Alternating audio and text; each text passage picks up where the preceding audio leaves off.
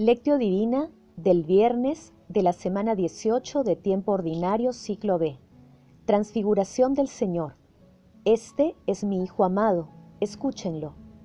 Oración inicial. Santo Espíritu de Dios, amor del Padre y del Hijo, ilumínanos con tus dones para que podamos comprender los tesoros de la sabiduría que Jesús nos quiere revelar en este día. Otórganos la gracia para meditar los misterios de la palabra y revélanos sus más íntimos secretos. Madre Santísima, intercede ante la Santísima Trinidad por nuestra petición. Ave María Purísima, sin pecado concebida. Paso 1. Lectura. Lectura del Santo Evangelio según San Marcos, capítulo 9, versículos del 2 al 10. En aquel tiempo Jesús se llevó a Pedro, a Santiago y a Juan, subió con ellos solos a una montaña alta y se transfiguró delante de ellos. Sus vestidos se volvieron de un blanco deslumbrador, como no puede dejarlos ningún batanero del mundo. Se le aparecieron Elías y Moisés conversando con Jesús. Entonces Pedro tomó la palabra y le dijo a Jesús, Maestro, qué bien se está aquí. Vamos a hacer tres tiendas, una para ti, otra para Moisés y otra para Elías. Estaban asustados y no sabían lo que decía. Se formó una nube que los cubrió y salió una voz de la nube. Este es mi Hijo amado, escúchenlo. De pronto, al mirar alrededor, no vieron a nadie más que a Jesús, solo con ellos. Cuando bajaban de la montaña, Jesús les mandó, no cuenten a nadie lo que han visto, hasta que el Hijo del Hombre resucite de entre los muertos. Esto se les quedó grabado y discutían qué quería decir aquello de resucitar de entre los muertos. Palabra del Señor. Gloria a ti, Señor Jesús. El texto de la transfiguración se encuentra también en Mateo capítulo 17 versículos del 1 al 8 y en Lucas capítulo 9, versículos del 28 al 36. La transfiguración ocurre seis días después de que Jesús realizó el primer anuncio de su pasión, muerte y resurrección. En este hermoso acontecimiento se desarrollan cuatro diálogos.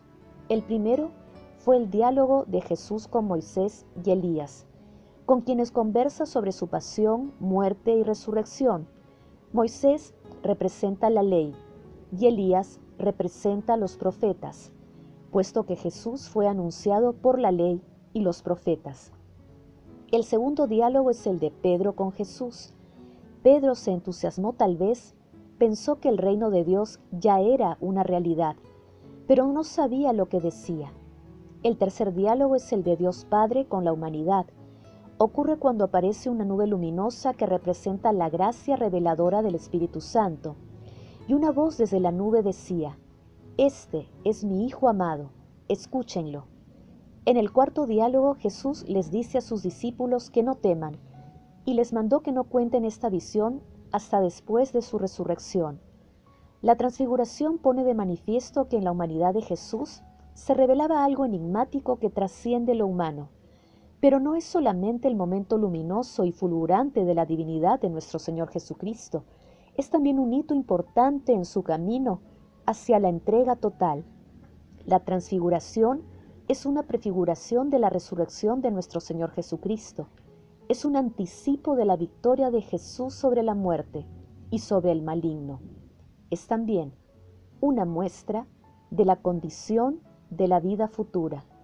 Es un desborde divino en medio de nuestra humanidad. Paso 2. Meditación. Queridos hermanos, ¿cuál es el mensaje que Jesús nos transmite a través de su palabra? La enseñanza de este Evangelio es excepcional. Todos nosotros tenemos la posibilidad de retirarnos en oración, subir a la montaña para escuchar mejor la voz del Señor y pedirle por nuestra conversión, y así llevar a nuestros hermanos que sufren enfermedad, injusticia y pobreza material y espiritual nuestra experiencia de ese encuentro con el Señor esa palabra escuchada debemos guardarla en el corazón y hacerla crecer proclamándola a nuestros hermanos. Esta es nuestra misión, hacer que la gloria de Dios sea conocida y sirva de consuelo a nuestros hermanos que sufren o ignoran su misericordia. Tengamos presente que, en la transfiguración del monte Tabor, Jesús reveló su identidad divina, manifestándose en una gloria resplandeciente y eterna. En nuestra vida también experimentamos momentos de transfiguración, de experiencias gratificantes de Dios.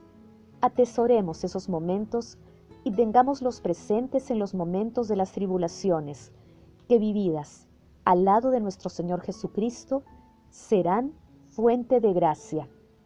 Ante el maravilloso acontecimiento de la transfiguración, conviene preguntarnos, ¿somos capaces de dialogar con las tres personas de la Santísima Trinidad a través de la oración? Dios Padre nos pide que escuchemos a su Hijo. ¿Somos capaces de dialogar con Jesús? ¿Estamos atentos al mensaje que Jesús nos transmite a través de su palabra? ¿Escuchamos a Dios a través de nuestros familiares, amigos, hermanos de comunidad? Nos dejamos transformar, transfigurar por el Señor. Damos a conocer a los demás las manifestaciones de la gloria de Dios en nosotros. Que las respuestas a estas preguntas sean beneficiosas para seguir a Dios. Jesús nos ama. Paso 3. Oración. Dios Padre, que nos has mandado escuchar a tu Hijo amado, alimenta nuestro espíritu con la palabra para que, con mirada limpia, contemplemos gozosos la gloria de tu rostro. Transfigura, Señor, transforma nuestra vida para ser verdaderos hijos tuyos. Padre eterno, te pedimos por el Papa Francisco, nuestros obispos, párrocos, sacerdotes, diáconos y consagrados y consagradas, para que, reflejando en sus vidas el rostro luminoso de Jesús, nos ayuden a experimentar su misericordia en este tiempo de conversión.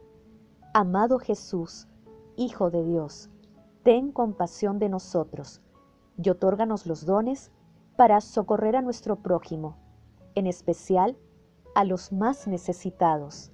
Amado Jesús, justo juez, misericordia pura, ten compasión de los difuntos, especialmente de aquellos que más necesitan de tu infinita misericordia.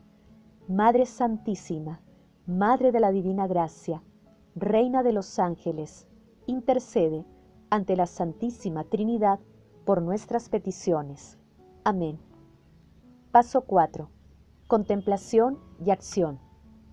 Hermanos, contemplemos a nuestro Señor Jesucristo con un escrito de Juan de Ford. Dulce es la luz, dice Salomón y agradable para los ojos ver el sol. ¿Qué significa para los ojos ver el sol? El esposo es luz y su rostro brillaba como el sol. En sus ojos, sin embargo, se refleja la fascinación de una belleza sorprendente, que deslumbra con su esplendor como un astro de luz infinita. Entonces, ¿por qué no me acerco para calentarme? Oh tumulto de las preocupaciones humanas, ¿por qué priváis a mi pobre alma de los ojos de Jesús? Alejaos de mí, quién sabe si podré procurarme, de alguna manera como a hurtadillas un poco de este gozo, aunque solo sea un instante. Y si no se me permite saborear plenamente esta visión bienaventurada, que al menos pueda alegrarme de haberla deseado. El solo hecho de desear esta belleza es como despojarse de la propia fealdad y revestirse de su esplendor. El que busca ardientemente el rostro de Jesús ya ha llegado, en realidad, a exaltar al Hijo del Hombre y ya ha despuntado para él el día de la gloria. Este es, por tanto, para ti el signo de que has visto verdaderamente a Jesús, si le has glorificado con todo el corazón en la alabanza y en la bendición. Oh rostro, más deseable que cualquier otra cosa, que no privas de tu visión a los que te buscan y que glorificas con tu luz a los que te ven. Ahora bien, como dijo el mismo Jesús, esta alegre glorificación dura solo una brevísima hora y además rara vez se concede. ¿Es esta una hora feliz? y grande su ganancia. Es la hora en la que Él glorifica a su vez a los que le dan gloria. Dios de los ejércitos, restauranos, que brille tu rostro y nos salve. Efectivamente la visión del rostro de Jesús es en verdad portadora de salvación y de vida. Pero el hombre no podrá verlo si antes no muere a sí mismo para vivir solo para Él. Bienaventurados los ojos de todos aquellos que lo han visto. Hermanos, en el silencio de nuestros corazones y maravillados por la identidad divina de nuestro Señor Jesucristo, escuchamos la voz agradable y paternal de Dios Padre que nos dice, Este es mi Hijo amado, escúchenlo.